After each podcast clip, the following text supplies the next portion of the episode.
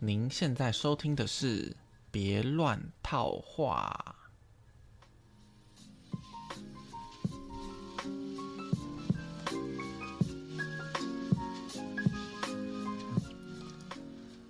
之前好像有说过，说我总觉得每次录节目都会觉得，哎，怎么一个礼拜又过去了？怎么又到了要录音的时候？但感觉不知道可以说什么。但是这几次录节目好像没有这种感觉，是我比较熟悉的这种录音的节奏，然后讲话的方式，还是说最近过得比较充实呢？好像不管怎么样都不错。上礼拜啊去台南玩，那这次去台南的重点呢，上次没有讲到，就是要去看潘武雄的隐退赛，真的是非常感动。哦，我还是找到上次我说。潘武雄在总冠军第二场打出全垒打的，找到那个影片，然后原来那一场他是单场双响炮五分打点，哇，怎么这么厉害？看到那影片就是哦，起鸡皮疙瘩，好感动。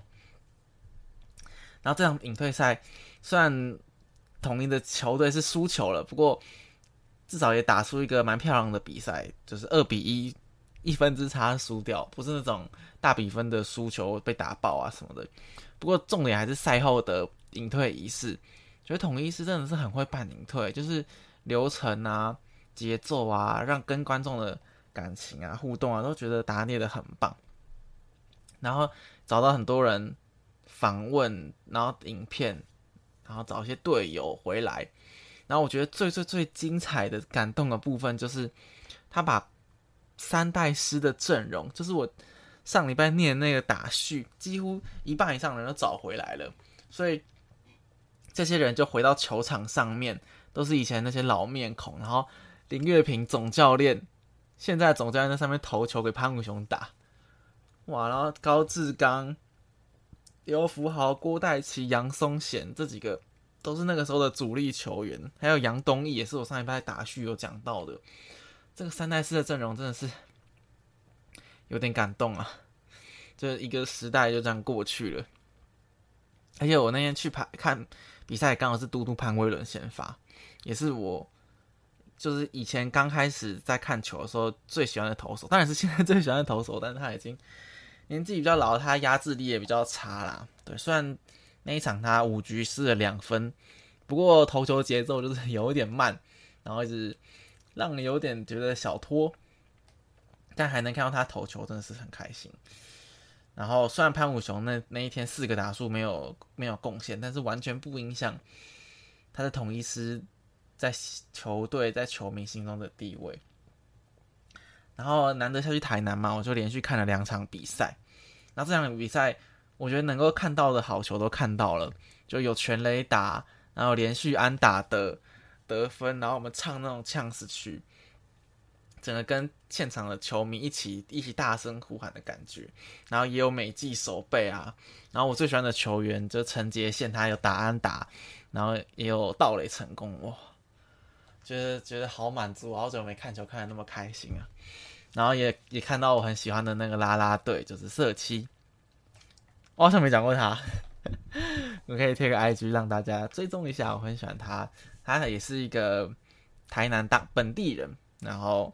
很活泼，很热情，我也蛮喜欢他的声音。有时候会 看他的直播，所以我觉得这次去台南非常值得。然后每次去台南一定要去吃个那个买个饮料，吃个牛肉汤，然后看个海嘛。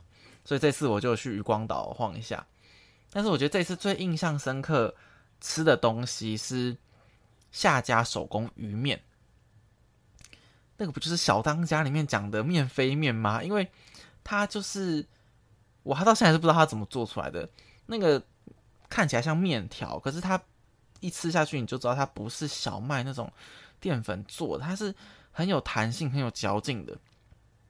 然后吃进去就口感就是很特别，然后又汤头又很清香，不会太咸，让你喝得下去。我觉。手工鱼面，大家可以推荐去吃吃看。这次我让我非常印象深刻。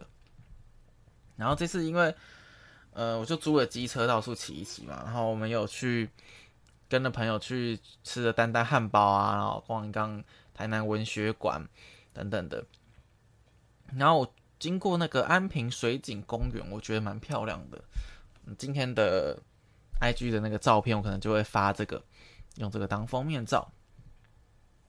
好，就是我真的，好像我真的蛮喜欢台南，除了支持的球队在那边嘛，然后我呃之前也也蛮一个蛮欣赏女生，也是台南人，然后而且我爸以前也是在台南念书，跟他有一阵在那边当教官吧，我印象中他跟我说他在台南二中当过一阵子的教官，所以。然后他也是念成，我爸也是念成大的嘛，所以我对台南就有一种莫名的亲切感嘛，我就一直很想要去台南住。当然，因为这次是我第一次在台南租机车这样骑，所以也看到一些他们交通很乱的地方。不过好像没办法，除了就是台北又有很多交通乱象，所以出了台北好像只会更早而已。然后还有，我觉得台南。的空气就是在冬天的时候也是蛮不好的，这也是我蛮在意的点。因为其实我也是一个蛮容易过敏的人，所以说空气品质不好的话，我就觉得很不舒服。我撇出这些点，我真的是很喜欢台南，不管是吃的啊、喝的，然后娱乐的东西跟生活的那个步调，真的就是很喜欢。好，那哦，上礼拜讲说我去那个办建工的会员嘛，然后这礼拜呢，我就有。我只要有空的早上，我就就去了，所以我去了四天去运动，然后就觉得说，我之前根本就不该，之前我根本就不是要有运动吧，之前是偶尔跟气棒打个棒球，那个根本不叫运动。就这几天我去都基本上都会先跑步嘛，大概就跑个两公里，大概十二十分钟左右，然后再做一些器材，然后让自己有一点汗。就觉得说精神状况真的有变得还不错，然后我还买了那个就是 Garmin 的比较入门的运动手环，它主要的我我比较喜欢常用到三个功能，第一个就是心心跳的检测嘛，因为我比较可以知道说我有没有达到我希望可以达到一百最高心跳可以达到一百七这种比较高强度的运动，那平均的心率。如果你长时间运动的话，你至少要在一百三以上，然后维持一个比较长的时间嘛。这样就是那个教育部他建议的运动量是每周什么三三三嘛，要有三次，然后心跳超过一百三十下每分钟，然后这样差不多连续三十分钟左右。然后这也是用它它第一个功能，然后第二个功能是它的它血氧侦测，我觉得也不错，只是。在使用上要注意一点，可能就是不管是 Apple Watch 还是三星还是什么的检测手表，它就是如果你要测血氧的话，你要戴的稍微紧一点点，不能像是有点松松的感觉，它会测的比较不准。因为一开始戴来测就觉得，嗯，怎么每次都是九十上下，然后说八十，因为正常来说九十五以上才是正常嘛。但是我戴紧一点之后，它就比较可以测准，就测九六、九八、九九这种数字。然后第三个功能我也蛮喜欢，就是睡眠侦测的功能。然后它就可以测量你深层、浅层，然后还有 REM 时期的睡眠，就会看到那个睡眠的周期。因为以前在课本上读到了那个图形，觉得哎，怎么跟显示出来的有点像，还是有点不一样呢？我觉得这个是蛮有趣的。对，所以这三我现在才刚用几天而已，所以。等到他，我觉得他那个 Garmin 的手机上的 App 的记录也是蛮好看的，蛮漂亮，就你可以看清楚说你的运动时间怎么样，心跳啊，你的呼吸，然后你睡眠的品质等等的，对，可以大家推荐一下。我会买手环是因为我很怕，我之前说说我就是那种不是戴得住手表人嘛，所以我怕我买太贵的东西之后，我没有好好利用它的功能，有点浪费，那偷钱，所以我就买了，就蛮入门款的。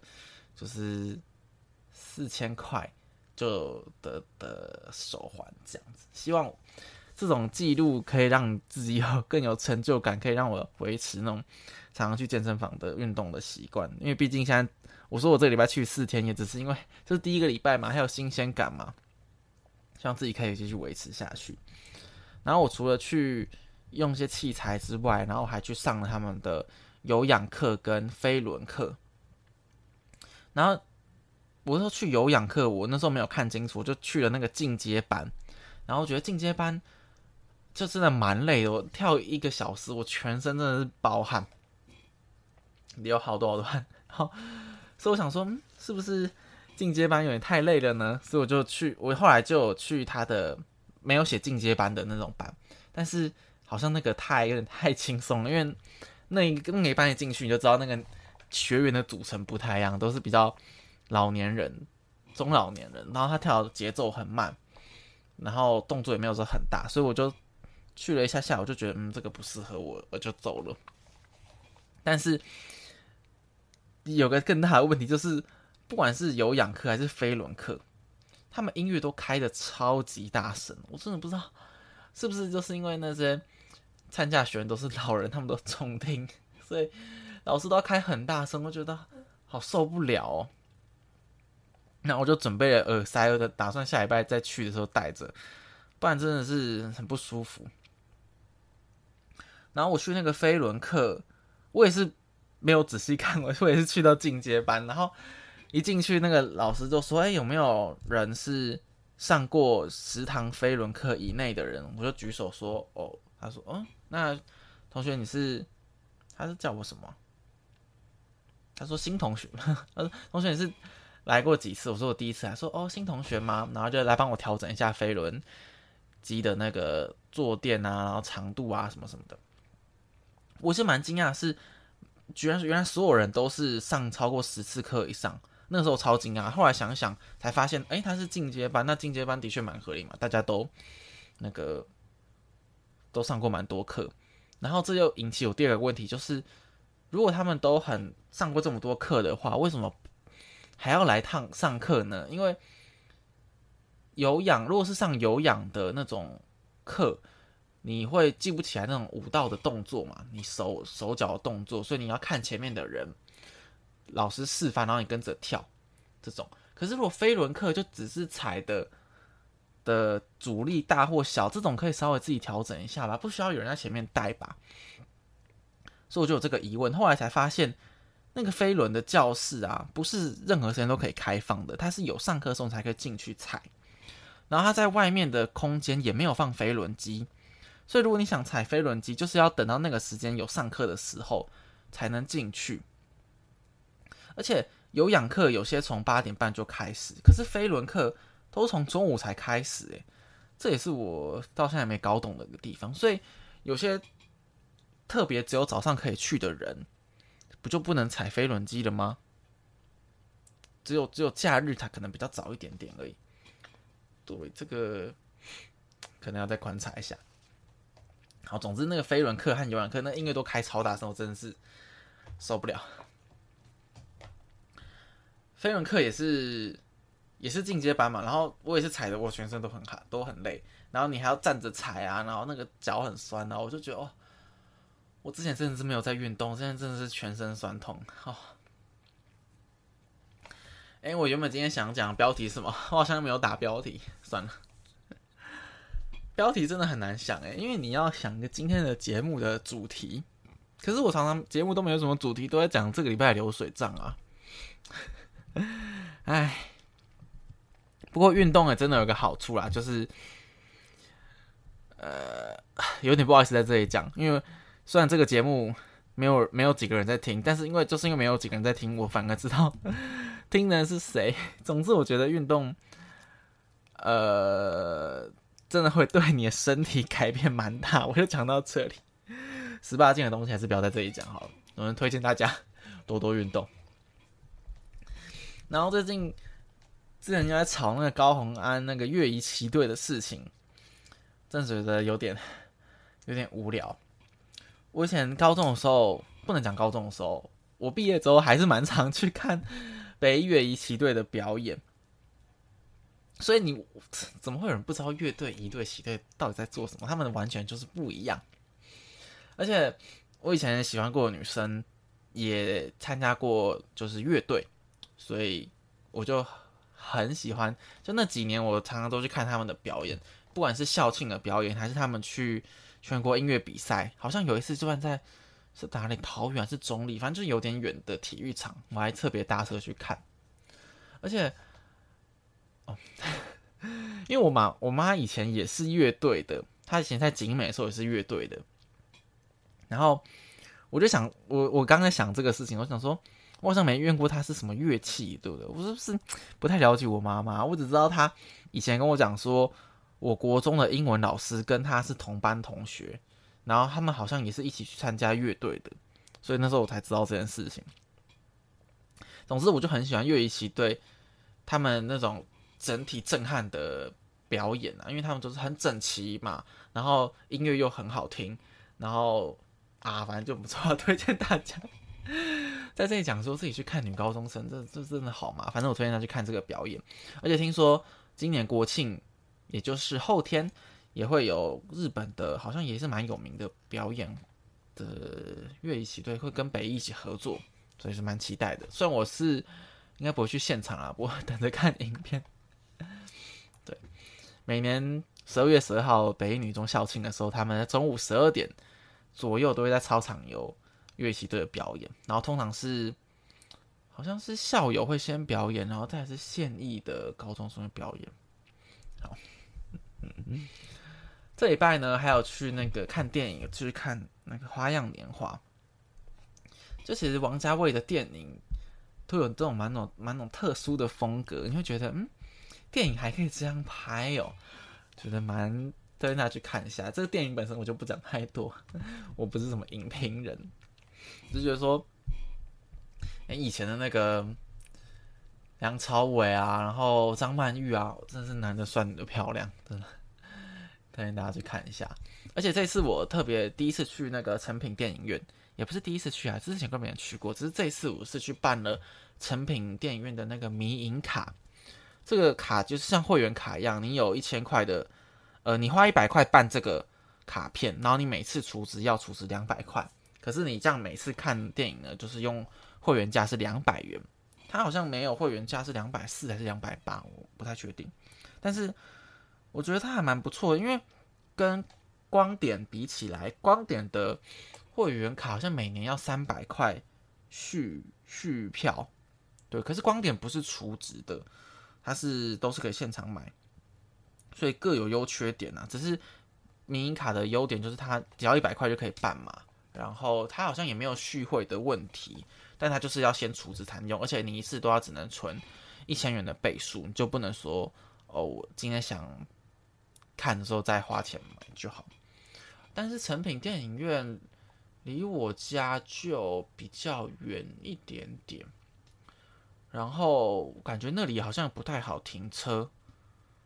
我我那天是哦，我那是骑机车去的，我是停在他们的就成品那个生活百货的底下的停车场一次二十块，然后可是。附近也是路边也是可以停啦，只是好像不太好找。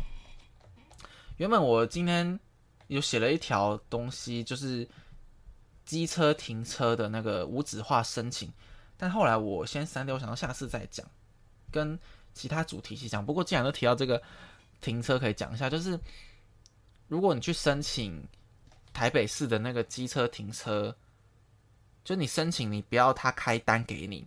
就正常来讲，大部分的人没有申请这种东西的话，那你就会有一个收费人员，他去旁边登记你有停车吗？他会印张单子，然后定在你的机车旁边，跟你说你要记得去缴费。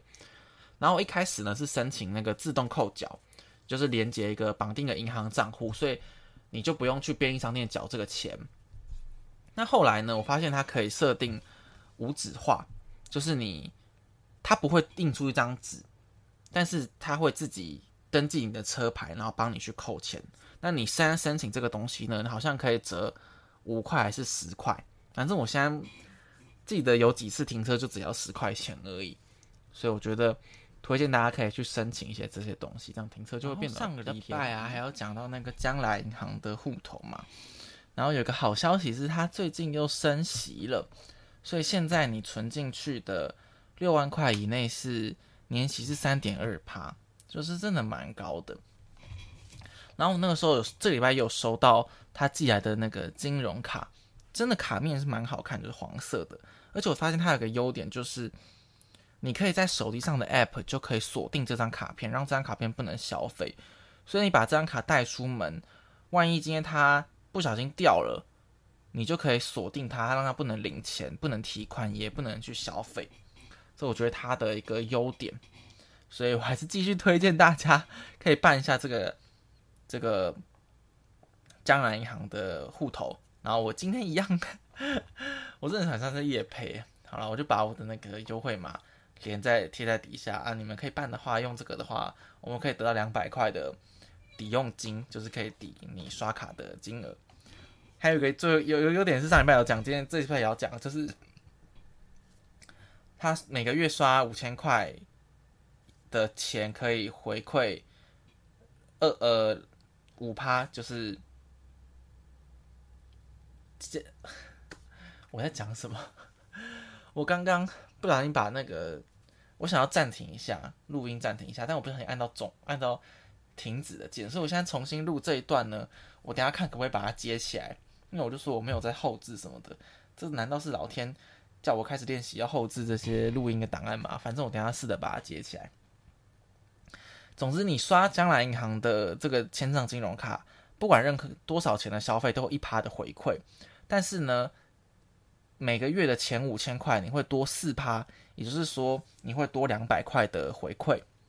所以推荐大家可以去办这个银行江南银行的账户跟卡片。那这礼拜要推的歌呢，是我之前好几个礼拜前，就是老师上课的时候就有马世芳。老师上课的时候就有讲到的歌，是呃 Steve Wonder 的 Superstition。然后这个歌手这首歌是一九七一九七二年的专辑的歌。然后这位 Steve Wonder 他其实是一个盲人，然后他但是他音乐的造诣非常好，真的是一个天才。它会非常多种音乐。然后这一首歌 Superstition，它呃。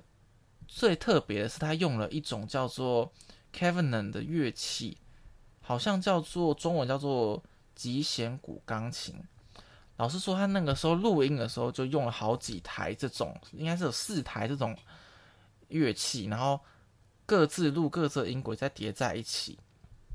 然后当初其他人听到这个音乐的时候，就很想要模仿，才发现怎么这么困难。后来才知道他是用四个。乐器这样叠在一起的，当然一个人就不可能弹出同时弹出四个音嘛，所以大家后来就发现很难模仿他这个音乐。那这首歌听了也是真的蛮好听的，推荐大家去听一下《Superstition》。好，然后这礼拜要推荐的书呢，叫做《超窝心拒绝术》，这是一个日本人写的书，它是一个在。银座开那种酒吧酒店，他的那种叫妈妈嗓的一种，不知道怎么解释，我也没有去过。总之，他这本书在解释，他讲说他呃该怎么样去拒绝别人对你提出的要求，然后又不会让别人觉得很不开心，这样不要在冒犯不冒犯别人的情况下拒绝别人。所以他我就讲他，我还没有看完啊。我真的每次推荐什么书都没有看完，这样真的可以吗？但是我讲两个，我觉得蛮，嗯，我看到蛮不错的地方。第一个是他说，好人其实只是好利用的人，问号，以勇于拒绝的方式来保护自己。就是他觉得一个人，如果你别人对你的要求，然后你不太会去拒绝的话，那久而久之就。被别人就是一直要求嘛，所所求无度的人嘛，那你就好像是，呃，人家做什么，人家跟你讲什么事情，就被迫要答应这样。其实我自己以前也比较像是这种人，就是不太会拒绝别人。有时候我不是很想去的邀请，或是不是很想做的事情，但是我又不知道怎么样去跟别人说我不想做，诶，对，然后我就觉得自己就会有点，有点。不高兴，就是我就不想去，为什么要叫我这样子？但其实长大之后开始比较懂得自然一点去拒绝别人，说哦，我也有其他事情啊。我当然你当当然不会直接讲说我就是不喜欢跟你出去，但是 稍微会讲一点理由嘛。然后他这里面这本书就有讲教我们一些比较实际的方法，可以怎么样去拒绝别人。譬如说他他就说有一个非常重要的组合技，就是你一开始一定要先感谢他，就是谢谢对方邀请你，不管这个邀请是找你去吃饭呐，还是请你有某些工作的帮忙，你可以说谢谢你邀请我，你还记得我跟跟你讲过这件事情，或者说你还记得吃吃饭要找我这种。那如果是找你工作，你可以说谢谢你赏识我的工作的能力，我谢谢你知知道，呃，相信我的能力怎么样的。但是后面再说，不过因为我因为什么什么事情，所以不能去，不能参加。那这个理由最好是比较呃具体的，但当然不是太细节，就是具体的一件事情。然后不要说谎，因为如果你说谎的话，你可能会。造成后面更多的麻烦，他可能会追问一些事情什么的。然后最后一句再加上道歉，可能是道歉说：“呃，你都已经邀我了，我却不能去，真的非常抱歉。然后很抱歉，没办法满足你的这个工作的需求什么的。”所以它的三个基本组合就是感谢，然后不能去的理由，然后再说非常非常抱歉，不好意思。那如果你有一些进阶版的话呢？你也可以在后面说，呃，我虽然不能帮助你这个忙，但是有没有什么替代方案？譬如说我们改其他时间可不可以？或是有其他人可以帮，或许可以帮助你工作上的忙，怎么样？怎么样？可以你给别人一些就是建议、意见等等。那这样子对方就比较容易去接受你的理的不能去的理由，他也不会觉得说哦，你就是不喜欢我，就是讨厌我才不想跟我出去的吧。还是怎么样怎么样的？好，对，反正我我再把这本书 看完之后再来后面再来讲一下有没有我看到觉得不错的亮点。不过这本书的作者其实我觉得蛮有趣的，因为他是妈妈桑嘛，他就有他在写这本书之后有开始比较成名吗？还是不对不对，应该是说他在做。这个那家店他开了很久，所以很多人就去找他访问。不过他因为他有自己的一些原则，不想影响他的工作，所以他对于上节目的要求也是很有一些状况，一定要条一定要符合某些条件，他才会去答应这个工作邀请。如果不符合的话，他就会明确的拒绝。所以这也有讲到他在这本书提到拒绝的经验。好，那最后一个团部分呢，就来到我们那个。一百个问题系列，其实刚刚就是我录到一半时候发现，干我没有准备这一百个问题，所以才想要按暂停，却不想按到停止键。今天的第一个问题是用三个形容词形容自己，这个问题真的很难。我想到就是我可能是一个很随性、很随和的人，然后再想到可能就是一些我是一个很无厘头的人，就讲一些别人都不知道我为什么会讲这种话的奇怪的的的。回应什么的，第三个问第三个形容词我真的很难想到，哎，就是有点像是我是很内向的人吗？倒也不是，可是我又不是很喜欢跟每天和其他人相处的人，我很喜欢自己独处的时间的人。我是一个很认真的人吗？倒也不是，做事有点马马马虎虎的，然后又很常迟到。可是很常迟到的人是什么形容词？是不守时吗？如果大家。觉得我有什么形容词可以很很精准的形容我的话，欢迎去表单留一下言，或者 IG 讲一下。下一个问题是如何不受旁人眼光影响？这个问题问我就对了，因为我就是 都没有在管人家的眼光的。不就说什么什么要有被讨厌的勇气吗？那其实根本就不需要勇气，我根本就没有在差小人家的很多。不管是去电影院然后穿拖鞋啊，这种外表上的，还是在补习班、在工作地方，我都不太跟老板打招呼，反正就也不太跟同事聊天，就不太管其他人。或者是现在在公共场合，然后很常不戴口罩，这也是让我虽然我有点就根本就不在意人家看法，但是最近在公共场合如果不戴口罩，我觉得那个大家眼光投射在我身上的时候，还是让我觉得有点有点不自在。就我觉得我真的是一个很很我行我素，我觉得哎，这个形容词是不是不错？就是我是很我行我素的人，不太管别人对我什么想法。对，那当然也是因为我不是什么有名的人嘛。如果我之前是一个很好，就是大家都认识我，那大家当然一定会都很多批评，那我说不定也会承受不住。但至少，所以我觉得当个当个这种无名小卒，人怕出名猪怕肥嘛，才这种感觉。下一个问题是，觉得自己什么时候会结婚？在目前可预见的将来，应该是不会发生的。对我，我不知道，我没有想过自己什么时候会结婚。以前大学的时候，可能会觉得，哦，我二十七、二十八岁、二十六岁要结婚。我现在都二十七岁了，八字没有一撇的，那个笔都还没拿起来，怎么写呢？好，下一个问题是。面对家人情了会如何解决？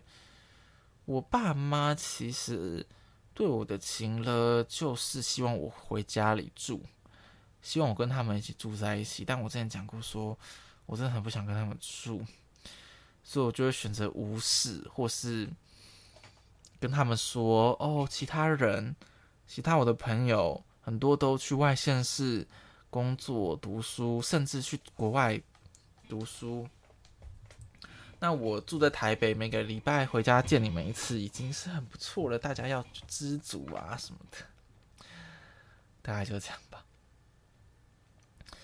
四十五，下一题是最近觉得歌词很有感的歌。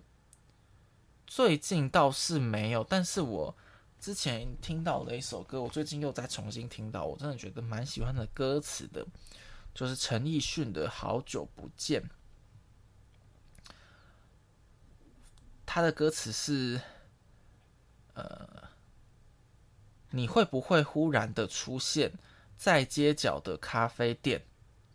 他说：“我多么想和你见一面，看看你最近改变，不再去说从前，只是寒暄，对你说一句，只是说一句，好久不见。”我会蛮有感觉的，是因为之前有一阵。交往对象分手之后，我们那时候分手不是非常愉快，所以就有很久都没有联络，但是还是会很想念对方，嗯，很想要就是知道他的现况啊，然后知道他最近过得怎么样，很想要在街头不期而遇，然后就可以当做没事的聊天。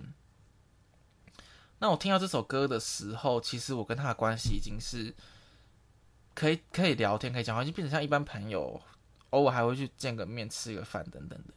只是回想起当初那种还不知道未来还会见面的那种心情，但是你很想见到他嘛。然后再听到这歌词，我觉得很有感觉，所以也让我变得很喜欢陈奕迅。